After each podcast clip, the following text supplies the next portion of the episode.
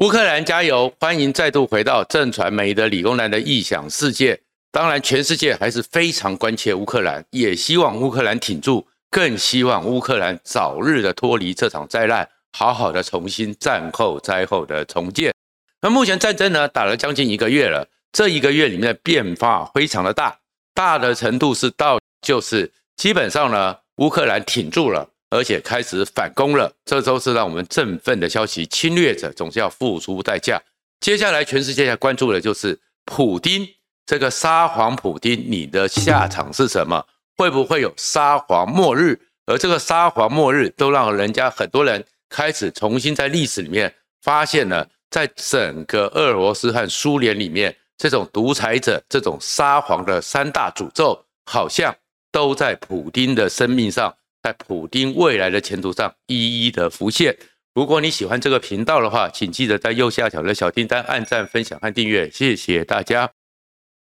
普丁呢，历史有时候是很讽刺也很残忍的。普丁呢，跟希特勒很像，都在梦中里面在走一个极端的主义，认为他可以恢复一个伟大帝国的荣光。希特勒是所谓他梦想中的第三帝国。而普丁当然就是俄罗斯大帝国，但是这个俄罗斯大帝国呢，是不是真的能够成立？然后他为什么会这个样子？所以呢，英国首相强森在前一段时间在保守党会议里面，很具体的去分析了普丁的心态。事实上，强森讲的非常有道理。强森的分析是说，其实普丁基本上为什么一定要打乌克兰？普京的所有那个一万多次的发言都是谎言。普京就是打乌克兰，一定会出兵，因为他害怕，他害怕革命，害怕乌克兰会造成普京底下的莫斯科革命。强生分析得很清楚，他说：首先，整个北约根本就一直没有打算在短期之内接受乌克兰加入北约。因为加入北约有很多很严谨的条件，这严谨的条件里面包含你的体制，包含你的很多内部里面的操作，还有你的法治，都是要很长的一段时间。以乌克兰在这个一个新兴民主国家，而且还有内部里面贪腐一二十年累积的问题，北约基本上从条件摊出来来看，会协助乌克兰。但是立刻接纳乌克兰，让乌克兰成为正式的北约国家，坦白讲，一二十年内都不可能。乌克兰知道，北约知道，俄罗斯的普丁也知道，所以普丁说用加入北约作为进兵乌克兰的理由根本就不成立。第二个呢，整个北约在整个三十年前苏联解体之后，正如同马克龙所讲的，就是脑死。北约在过一个岁月静好的一个时代，因为他们再也没有强制的压力了，而欧盟慢慢的又度过了欧洲五国的债务风暴，开始正在慢慢的复苏，慢慢的重建，大家都岁月静好，一盘散沙。基本上呢，北约都已经接近脑死，所以北约根本就没有北约东拓这样的一个计划，所以普京讲的北约东拓根本也不存在。但是其实普丁也都知道这些事情。为什么普京一定要出兵呢？因为普京的想法是很简单，他呢很害怕乌克兰呢越来越蓬勃的多元化的声音，越来越稳健的开始走向扎实的民主。而这样的一个情况，正因为乌克兰人和俄罗斯人一衣带水，就是两国一家亲，他们都是斯拉夫民族。我们看到这次战争里面。有的妈妈她是乌克兰人，她嫁给俄罗斯人，她的孩子去出征，她非常难过。有的爸爸他是俄罗斯人，他到乌克兰在这边，可以在乌克兰落地生根。他们本来就是生活在一起，文化就在一起，甚至于很多对谈，虽然宗教上一个是天主教，一个是东正教，基本上都还可以对话，生活上也对话，工作上也对话，亲戚朋友是交杂在一起。所以普丁很担心。整个乌克兰这样的民主开放，慢慢的会影响到俄罗斯，而影响到俄罗斯，俄罗斯人回头一看，普丁这个假民主独裁者，透过民主不断的进化他的权力，会受到质疑，然后会不会再度发生一九九四年开始一直到二零一四年之间，整个前苏联帝国附庸国的各种颜色革命，而这个颜色革命，普丁可能就不保，所以普丁就是要压制革命的火种。可是普丁想要压制的革命的火种呢？《纽约时报》特别去想，慢慢的，普丁就跟当时沙俄帝国最后的沙皇一样，普丁沙皇也可能会步入尼古拉二世的一个后尘。尼古拉二世也是在接位的时候，很想去恢复整个俄罗斯沙俄帝国它的荣光，可是最后尼古拉二世是一个失败告终，被推翻。最后，甚至于被整个家庭被灭门，而且尸骨无存，被汽油焚烧，非常的悲惨。尼古拉斯接位的时候呢，他其实是很想重建当时的俄罗斯的光荣，因为一九零四年本来一个强权的国家俄罗斯，但是没有想到他竟然在远东地区，在中国的东北那边碰到了刚刚新兴的国家。而这新兴的军事小国，当时大家都还不知道他的军力这么强。明治维新刚刚结束的日本，竟然在日俄战争里面打败了沙俄帝国，而且把他的远东军队彻底的歼灭。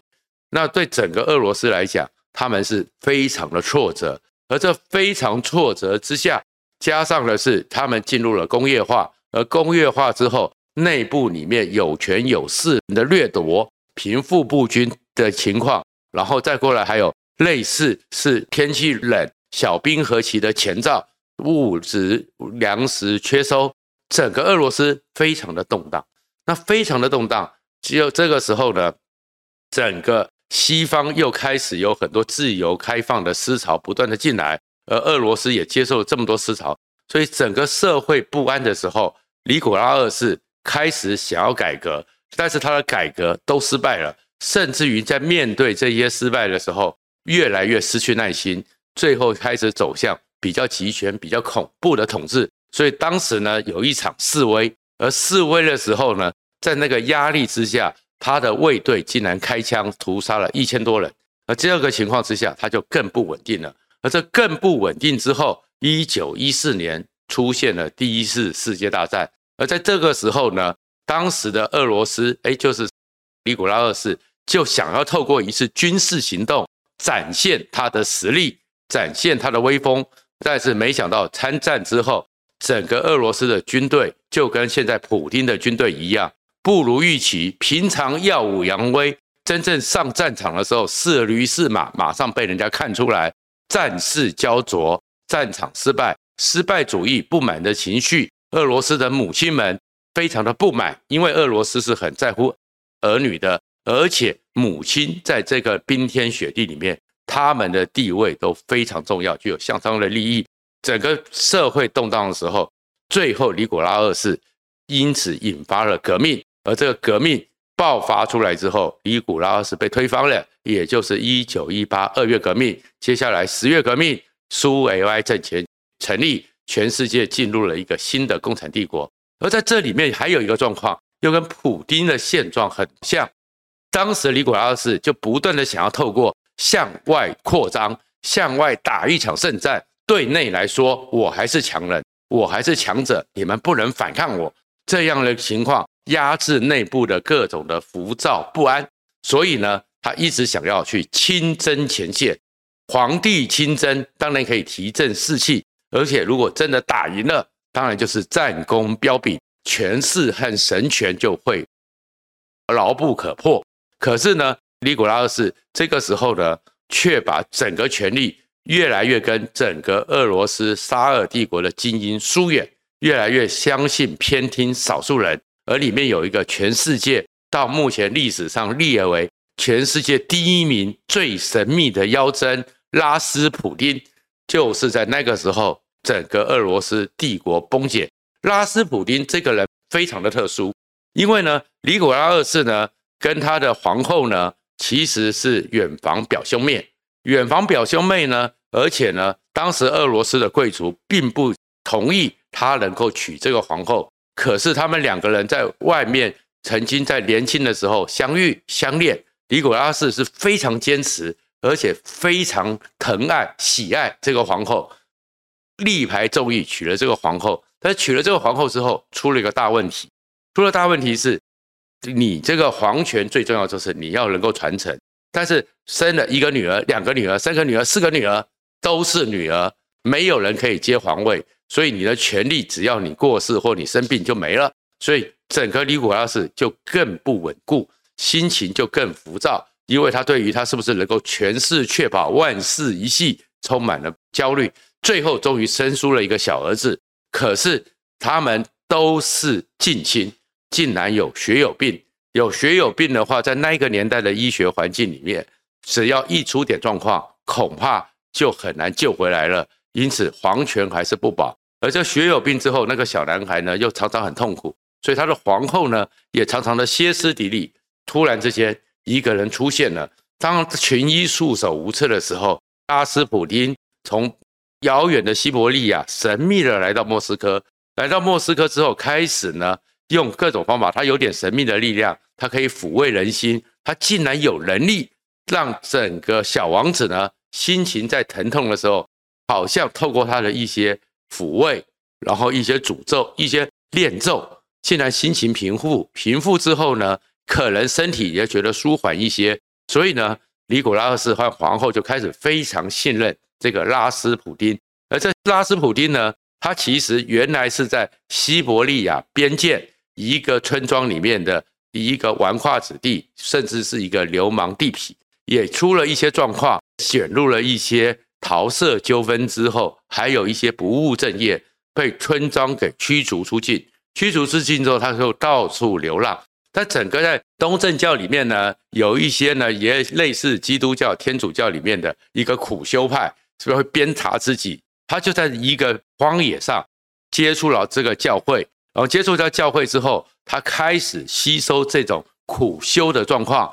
然后自成一个，开始自认为自己有神迹，开始慢慢的就从边边的走到了莫斯科，开始传教。那开始传教，信众就很多。那信众很多之后，最后得到了皇帝或皇后的信任，小王子看到他就安心，所以他权势就越来越大。而权势越来越大之后呢，他开始呢干预国政。开始，尼古拉二世还有皇后有什么事情都跟他商量，慢慢的疏离了整个朝中的大臣，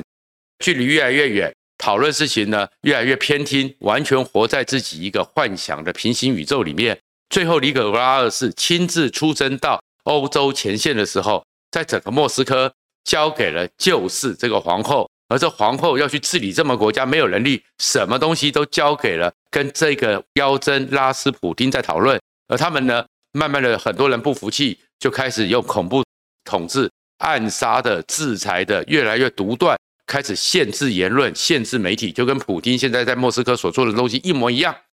当然，这个情况之下，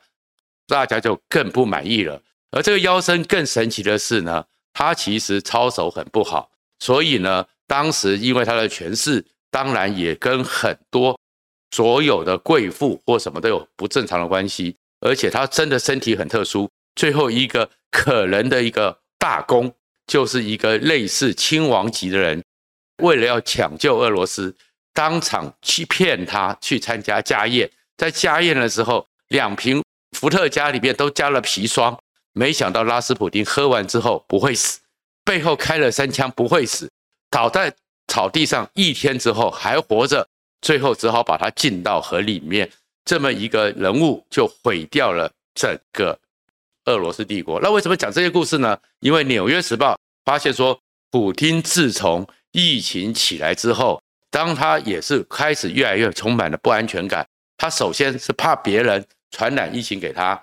所以他开始跟人保持距离，开始把自己给孤立起来，再也不是过去那个充满自信，然后常常跟人讨论互动的一个普丁了。在这个。整个自我封闭，以保障自己不会受害之下，他很信任一个俄罗斯自称是物理学家，他本来是物理学的，但是后来又去搞了神秘学，然后又有点药学知识，有一个所谓的专家。目前整个《纽约时报》讲，普丁也开始为什么变到现在这么偏执？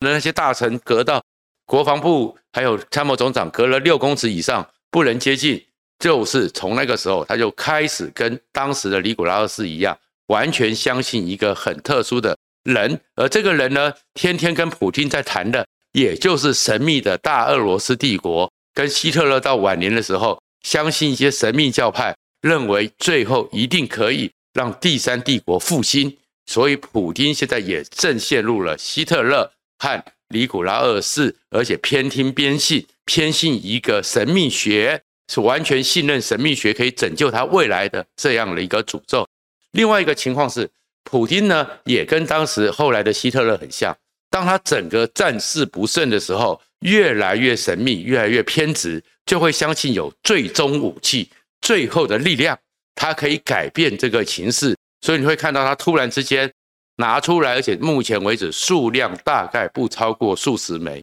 有人甚至估算可能只有一二十枚的匕首飞弹。匕首飞弹确实很精准，确实也很强。二零一八年试射成功的时候，美国真的害怕，因为它可以在一些轻当量但是是核武能力的弹头，而且如果它在这样一个八到十倍音速之下，全世界目前没有任何防空能力。防空系统可以提前侦测，或者是加以拦阻，而且它非常的精准。所以当时匕首飞弹拿出来是要宣称是要打美国的航空母舰，美国十一艘航空母舰十一颗匕首飞弹就被解决了，那美国的拳头就无处伸展了。可是现在普丁竟然打到他的伊斯坎德尔，大概只有一百二十组，目前呢已经在乌克兰用掉了一百组，也没有伊斯坎德尔飞弹了。然后呢，它的口径飞弹、Club 飞弹也是非常精准，在叙利亚战争的时候，可以在四秒钟发一发，四秒钟发一发。然后曾经有一次是二十七枚在四艘战舰里面发射出来之后，在空中盘旋之后集结共中共同的目标，也是非常精准的。但是也没有几枚，因为事实上苏联解体之后，一直到二零一三年，苏联的经济都很不好。二零一三年之后，经济因为能源、因为石油和天然气国际的需求，所以他们开始经济成正的，开始有点钱，所以普丁才开始重建军备。重建军备，确确实实匕首飞弹，确确实实 Club 口径飞弹，伊斯坎德尔的亚历山大大地飞弹，真的都很强，可是数量不多，还没有量产。包含它的 T 五零，包含它的 T 十四战车，量不多。多数的武器还是在上个世纪八零年代、七零年代、二战后一直到越战之间、中东战争的这些 T 七二啊，这些火箭炮，对它其实武力是不行的。可是你看普丁打到现在的时候，真正的压箱宝他都已经拿出来秀了，就跟希特勒那时候会迷信 V 六火箭可以最后把英国摧毁，他就可以胜利一样。这是普丁这活在一个虚无的一个诅咒。因为他就是在前面那种神秘学的影响之下，越来越没办法面对现实的社会，这跟尼古拉二世在后期几乎是一致的。第二个情况是，普丁呢也越来越像史达林般的一个恐怖。史达林般的恐怖是什么？当拜登在跟泽伦斯基在美国国会演说前，拜登正式定调，普丁就是战犯，然后。布林肯又正式发表声明，认为俄罗斯犯的是战争罪的时候，普京呢是气急败坏，而这气急败坏，他更担心内部里面会有反感，所以你们看到普京呢出来开了电视，在电视演说里面，他的整个神情就实在很像在《狼堡》里面帝国毁灭前夕那个怨天怨地、非常彪悍强悍、完全不认输不认错的希特勒的表情是一样的。而普丁在那一段讲话里面，大家会看到史达林最疯狂的魔声已经附在他身上了。因为普丁讲的是，他说那些爱国者和叛徒人渣自然要区分出来，要进行一场社会的自我净化，清除这些搞破坏的第五纵队。这些话语都是当年一九三六到一九三八。史达林在夺权过程中，在权力不稳时候，曾经发动最血腥的大清洗。同样的语言，史达林当时呢，在列宁死后，其实史达林原来并没有被看好，他可以接班。托洛斯基比较像是列宁的接班人，但是因为史达林是长期的书记，长期的管实务，所以最后接班了。但是最后呢，也跟托洛斯基进行了惨烈斗争。最后他赢了以后，他要清除托洛斯基的影响，所以开始大清洗。在那场大清洗里面，被处决掉一百三十五万人以上，而最惨的是军队被他彻底的大清洗，在五个元帅里面，通通被枪决；二十七个军长里面被枪决了二十个，一百二十九个师长里面，